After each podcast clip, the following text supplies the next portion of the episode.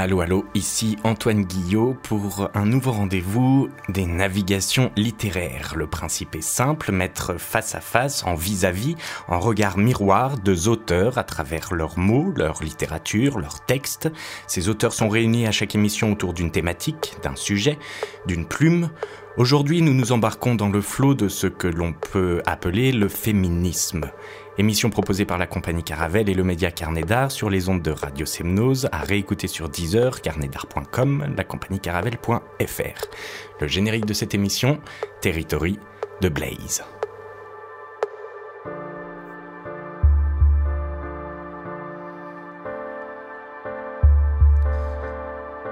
Effrayant, ce monde contemporain dans lequel nous sommes plongés, plongés sans rien avoir demandé, sans savoir où tout cela va aller, à cela poser cette question de la paternité. Comment le futur sera dessiné, comment ces combats qui restent décidément éternels n'arrivent jamais à s'épuiser, comment ce que nous croyons acquis ne l'est jamais en réalité, comment ces problématiques aussi vieilles que notre régime politique, que notre esprit critique, notre mosaïque prosaïque de liberté, nos idées d'envolée humanistes peuvent se laisser bousculer, envoûter, enchanter par le brouillard d'épines que nous ne sommes jamais enlevés du pied.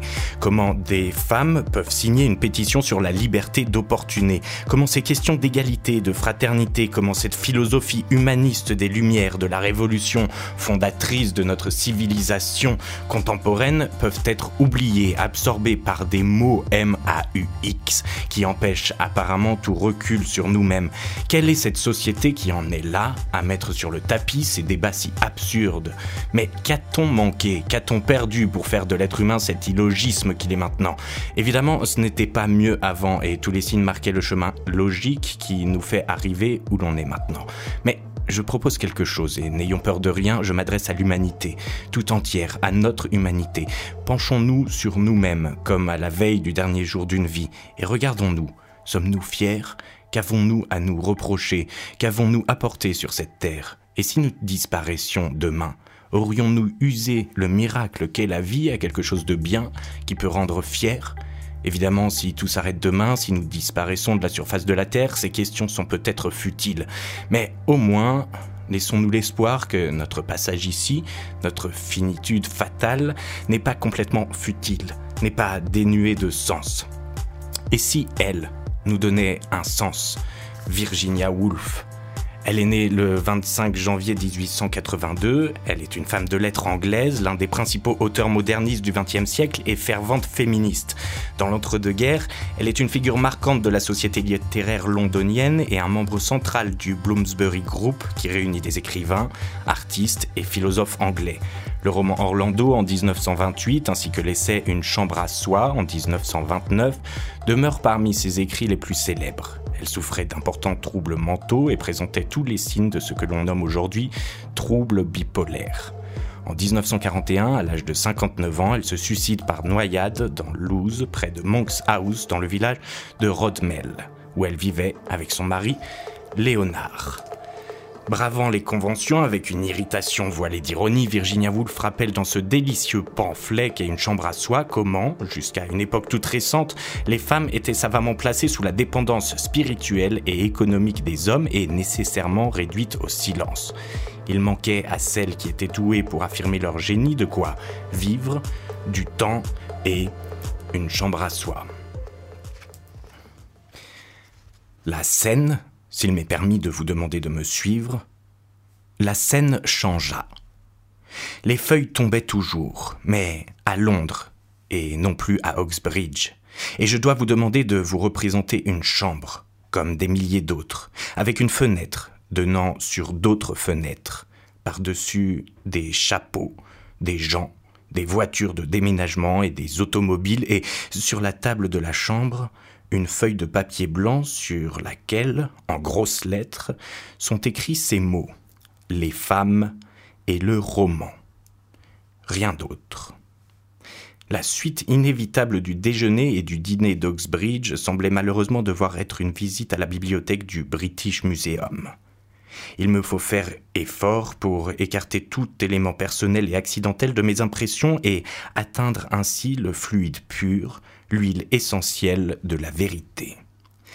car cette visite à Oxbridge et le déjeuner et le dîner avaient soulevé tout un essaim de questions. Pourquoi les hommes boivent-ils du vin et les femmes de l'eau? Pourquoi un sexe est-il si prospère et l'autre si pauvre? Quel est l'effet de la pauvreté sur le roman? Quelles sont les conditions nécessaires à la création des œuvres d'art? Mille questions me venaient à l'esprit. Mais il me fallait des réponses et non des questions.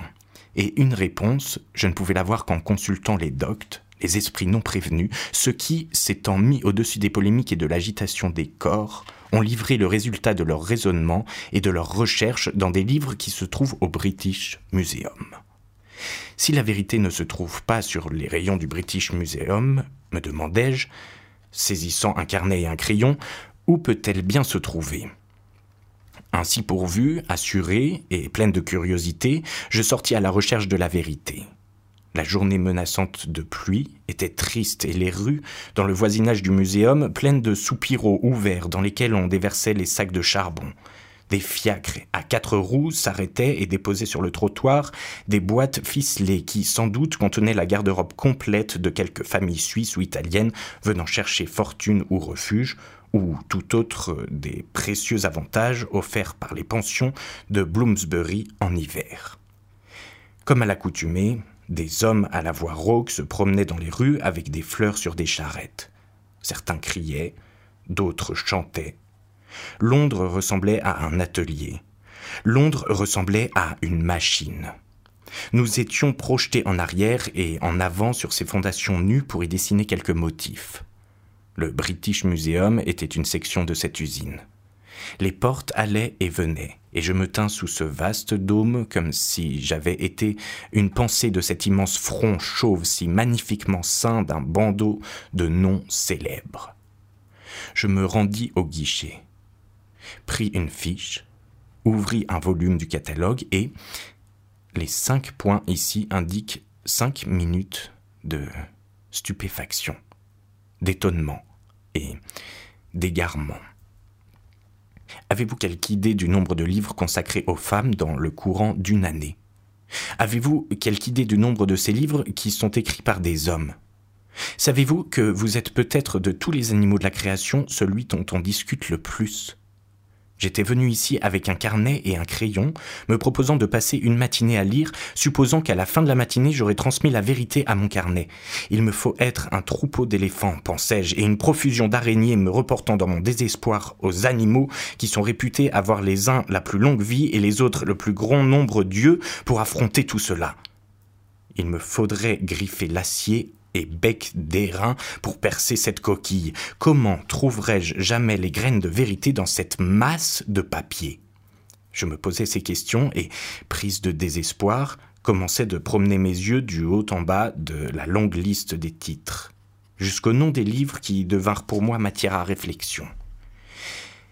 Il est naturel que le sexe et sa nature intéressent les médecins et les biologistes, mais ce qui est surprenant et difficile à expliquer, c'est que le sexe, c'est-à-dire les femmes, intéresse aussi d'agréables essayistes, des romanciers aux doigts légers, des jeunes gens qui ont leur diplôme de maître d'art, des hommes qui n'ont aucun grade universitaire, des hommes qui rien ne semble qualifier en apparence pour parler des femmes, sinon qu'ils n'en sont pas. Certains de ces livres étaient de toute évidence frivoles, et plaisants, mais beaucoup, en revanche, étaient sérieux et prophétiques, édifiants et moraux. La seule lecture des titres suggérait d'innombrables maîtres d'école, d'innombrables prédicateurs gravissant leurs estrades ou leurs chairs et discourant avec une loquacité qui dépassait de beaucoup l'heure généralement accordée aux discours consacrés à ce sujet. C'était là un phénomène bien surprenant. Et manifestement, Ici, je consultais la lettre H, limitée au sexe masculin. Les femmes n'écrivent pas de livres sur les hommes. C'est là un fait que je ne pus m'empêcher d'accueillir avec soulagement. Car s'il avait fallu lire d'abord tout ce que les hommes ont écrit sur les femmes, puis tout ce que les femmes ont écrit sur les hommes, la Loès, qui fleurit une fois en cent ans, aurait fleuri deux fois avant que j'eusse pu mettre la main à la plume. C'est pourquoi Choisissant d'une façon parfaitement arbitraire une douzaine environ de volumes, je déposai mes fiches sur le plateau et attendis dans mon fauteuil, parmi les autres chercheurs, les huiles essentielles de la vérité. Quelle peut bien être la cause de cette curieuse inégalité me demandai-je, étonné, tout en dessinant des roues de charrette sur les fiches fournies à d'autres fins par le contribuable anglais. Pourquoi donc, à en juger d'après ce catalogue, les femmes intéressent-elles les hommes tellement plus que les hommes n'intéressent les femmes? Quelle curieuse chose! Mon esprit s'aventura à se représenter la vie des hommes qui passent leur temps à écrire des livres sur les femmes. Sont-ils vieux ou jeunes, ces hommes? Mariés ou célibataires? Ont-ils le nez rouge ou sont-ils bossus? En tout cas, il est flatteur, vaguement, de se sentir l'objet d'une telle attention, si elle ne provient pas uniquement d'estropiés et d'infirmes. Ainsi, méditai-je, jusqu'à l'instant où une avalanche de livres glissant sur le bureau placé devant moi mit fin à ces pensées frivoles. L'étudiant qui, à Oxbridge, a été formé aux recherches a sans doute quelques méthodes pour diriger son troupeau de questions et lui faire éviter les distractions du chemin, puis l'amener à pénétrer dans la réponse comme la brebis entre dans le parc. Mon voisin, par exemple. Cet étudiant qui recopiait avec zèle un manuel scientifique extrayait de ce manuel, j'en suis sûr, toutes les dix minutes environ des pépites de minerais essentiels. Ces petits grognements de satisfaction en étaient la preuve certaine. Mais quand, par malheur, on n'a aucune formation universitaire, l'enquête, loin d'être menée droit vers le parc, s'éparpille de ci, de là, en désordre, tel un troupeau terrifié poursuivi par une meute de chiens. Professeurs, maîtres d'école, sociologues, prédicateurs, romanciers, essayistes, journalistes, hommes qui n'avaient d'autre titre que celui de n'être pas des femmes, donnaient la chasse à ma simple et seule question pourquoi les femmes sont-elles pauvres? Tant et si bien que cette question devint cinquante questions, jusqu'au moment où ces cinquante questions se jetèrent frénétiquement dans le courant qui les emporta avec lui. Chaque page de mon carnet était couverte de notes griffonnées en hâte.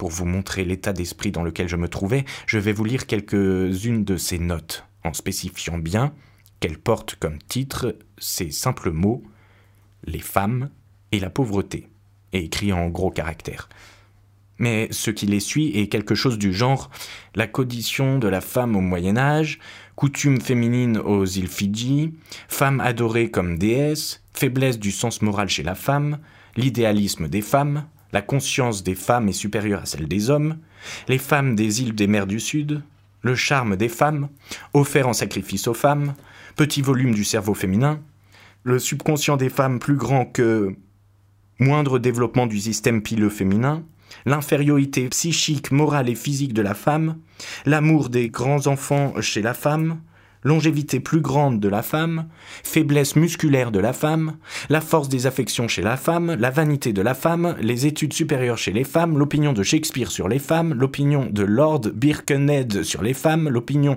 du doyen Inge sur les femmes, l'opinion de La Bruyère sur les femmes, la la la la la la sur les femmes. Ici, je repris mon souffle et ajoutai en marge, bien entendu, pourquoi Samuel Butler, dit-il, les sages ne disent jamais ce qu'ils pensent des femmes.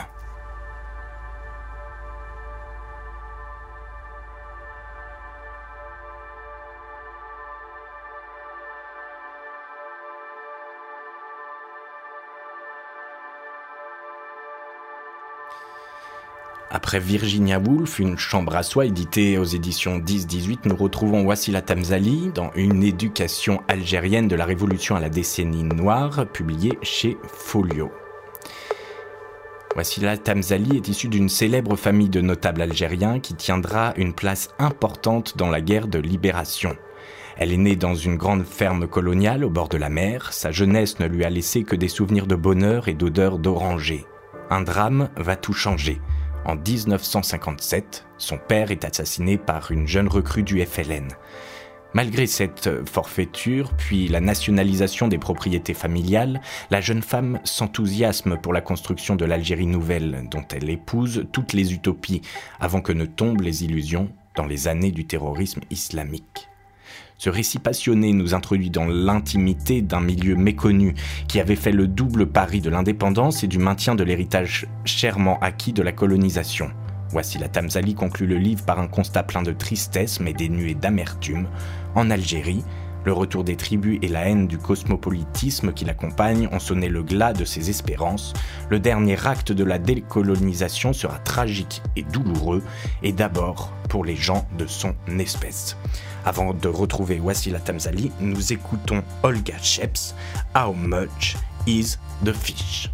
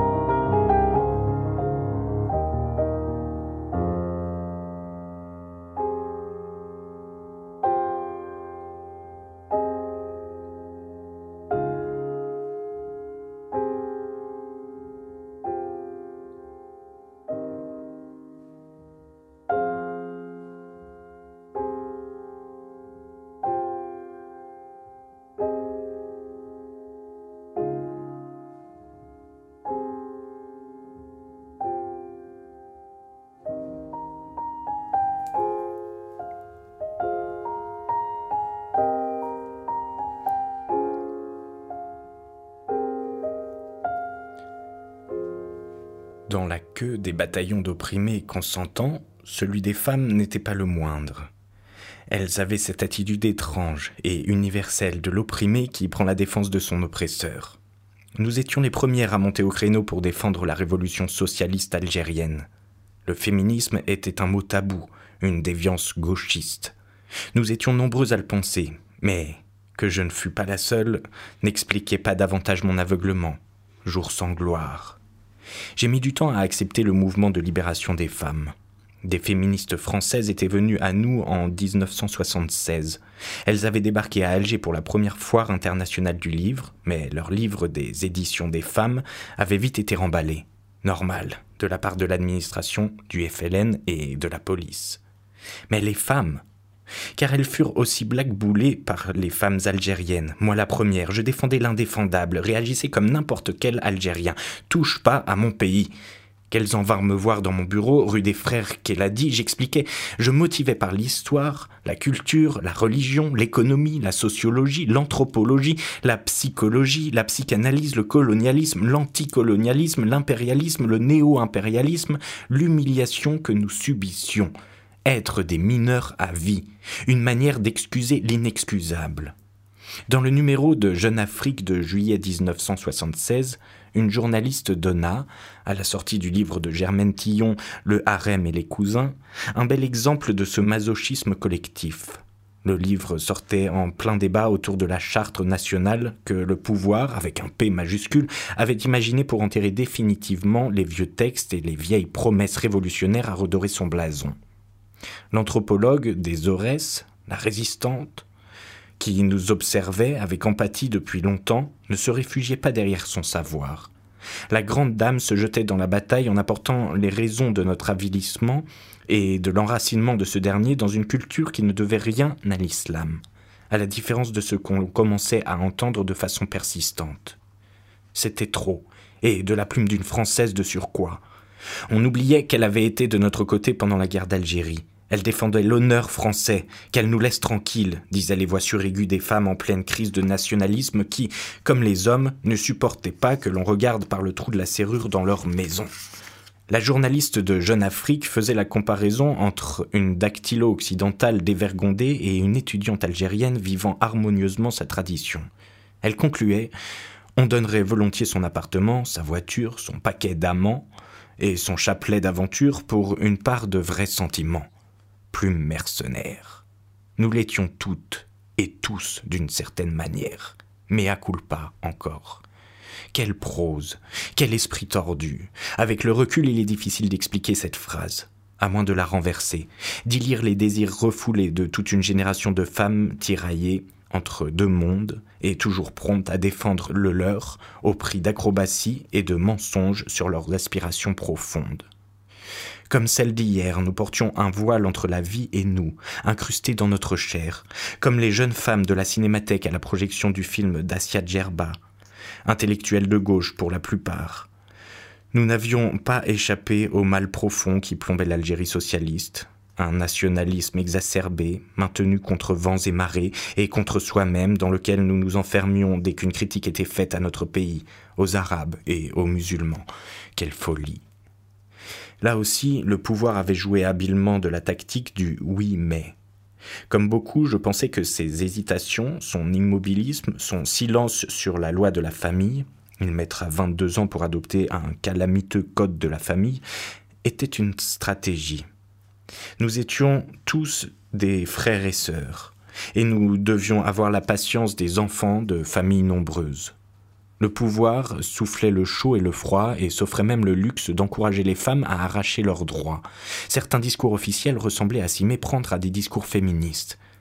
La femme a arraché ses droits, nous ne lui faisons pas l'aumône et nous n'avons pas de sentiments paternalistes à son égard. Qui a dit ça? Une fille de la Révolution? Non. Ouari Boumedienne le président du Conseil de la Révolution, en 1966, lors d'une réunion des anciens Moudjahidines. La comédia révolutionnaire avait la vie longue. Dix ans plus tard, le même homme devenu président de la République par plébiscite, l'homme qui avait tous les pouvoirs sur le peuple algérien, se plaignait de ceux qui faisaient barrage aux femmes quand elles réclamaient leurs droits. À part lui, je ne voyais pas qui aurait pu sérieusement empêcher les femmes d'avoir des droits. N'ayant peur d'aucun paradoxe, ou galvanisé par la ferveur de jeunes mariés sous l'influence de sa nouvelle femme, une avocate divorcée qu'il avait épousée par amour, il dénonça au troisième congrès de l'UNFA, le 1er avril 1974, l'existence d'esprits archaïques. S'il existe des courants allant à l'encontre de l'évolution de la femme, ce seraient des courants allant à l'inverse de la révolution et du socialisme. À écrire ces mots, je suis emporté par mes souvenirs et le syndrome de la Madeleine. Je suis ému, non par le président amoureux, mais par moi, lisant ce discours au soleil, à la terrasse du Novelty, devant une tasse de café amer, trop torréfié, à moitié renversé dans la soucoupe, accompagné d'une cuillère en mauvais métal produite par notre économie socialiste, planifiée et m'amusant à la casser en deux pour mettre le garçon devant notre grande misère. Mais que pouvait-il Il gagnait si peu. Ah, mademoiselle, si vous aviez connu le novelty avant, me disait-il souvent. Ah, si vous saviez comme le printemps était beau à Alger, si plein de lumière, de couleurs, d'odeurs, de regards gourmands. Quel que fût l'état de la Révolution, c'était malgré tout un temps heureux. Au lieu de jouer à Proust, que je n'ai pas lu, je devrais plutôt dire que le président amoureux avait, comme le président tribun qui l'avait précédé, et comme ceux qui le suivraient, abandonné les femmes algériennes dans l'arène aux grands fauves. Je devrais expliquer mon endoctrinement, celui de toute une génération de femmes et d'hommes, et tenter d'apporter un peu de raison à cette affaire d'envoûtement collectif.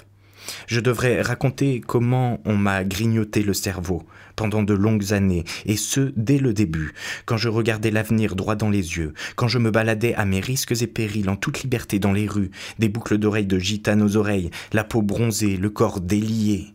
J'entrais triomphante dans le hall sombre du palais de justice. C'était un jour de printemps électrique et je recevais, légère, par rancunière, les clins d'œil des prévenus dans le box et ceux des gendarmes année de résistance jubilatoire. Je remontais une marée d'yeux avides et je le faisais avec insolence. Je n'étais pas seul, nous étions une poignée de jeunes femmes à aller librement dans les lieux réservés aux hommes, et nous ne pensions pas que, pour mieux circuler, il fallait se voiler à tous les regards. Notre jeu favori était de faire baisser les yeux de l'ennemi. J'étais sûr de moi et de l'avenir, même s'il tardait à venir. N'avais-je pas, dès l'enfance, reçu de mon père la conviction que j'étais l'égal de mon frère? C'était un dimanche après-midi, à la ferme. J'avais sans doute treize ans, car treize ans, c'est l'âge où l'on commence à mettre les petites filles dans la case, ce n'est plus une enfant. Il y avait toujours une bonne âme dans les maisons pour rappeler ce qui se faisait et ce qui ne se faisait pas du côté des petites filles en fleurs, surtout quand les parents marquaient de l'indifférence aux rites ancestraux. Ce fut donc en 1954 qu'eut lieu l'événement mineur qui m'installa au cœur d'un combat qui dure toujours. Cette histoire se passait euh, avant ou après la Toussaint Rouge, je ne me souviens plus. J'entrais ainsi dans deux révolutions. La lutte pour l'indépendance qui se termina en 1962 et la lutte des femmes qui ne se termine jamais. C'était un dimanche, à l'heure du goûter, servi comme d'habitude à l'office par la bonne. Sur la table se trouvait le broc de lait frais recouvert d'une pellicule épaisse qu'il fallait avaler et un cake coupé en tranches inégales. Je tendis la main. Laisse le gros morceau à ton frère, c'est un garçon. Pour la première fois, j'entendais qu'il y avait une différence entre moi et mon frère. Pour la première fois, on essayait de réfréner mon désir parce que j'étais une fille. Je courus chez mon père, absorbé par son journal, pour lui demander si un garçon avait droit à la plus grosse part d'un gâteau. Les garçons et les filles ont les mêmes droits, dit-il en levant à peine les yeux. Lisait-il le compte-rendu du premier attentat de la guerre de libération, l'assassinat du couple d'instituteurs français, les Monroe dans les gorges du Tigamini, des montagnes du Ziban Plus tard, aucun homme ne pourrait me convaincre du contraire. Aucune démonstration féministe n'aurait plus de poids que les paroles distraites de mon père. Elles font leur chemin à travers toutes les constructions religieuses, culturelles, sociales, idéologiques, dans les querelles dans lesquelles on voudrait m'enfermer.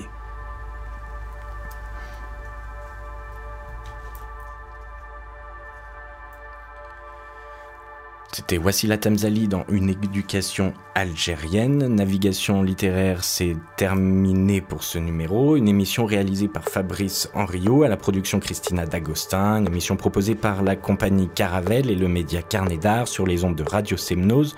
À réécouter sur carnetdart.com, la compagnie caravelle.fr et la plateforme Deezer. Rendez-vous le mois prochain pour une nouvelle navigation littéraire. D'ici là, lisez et souriez.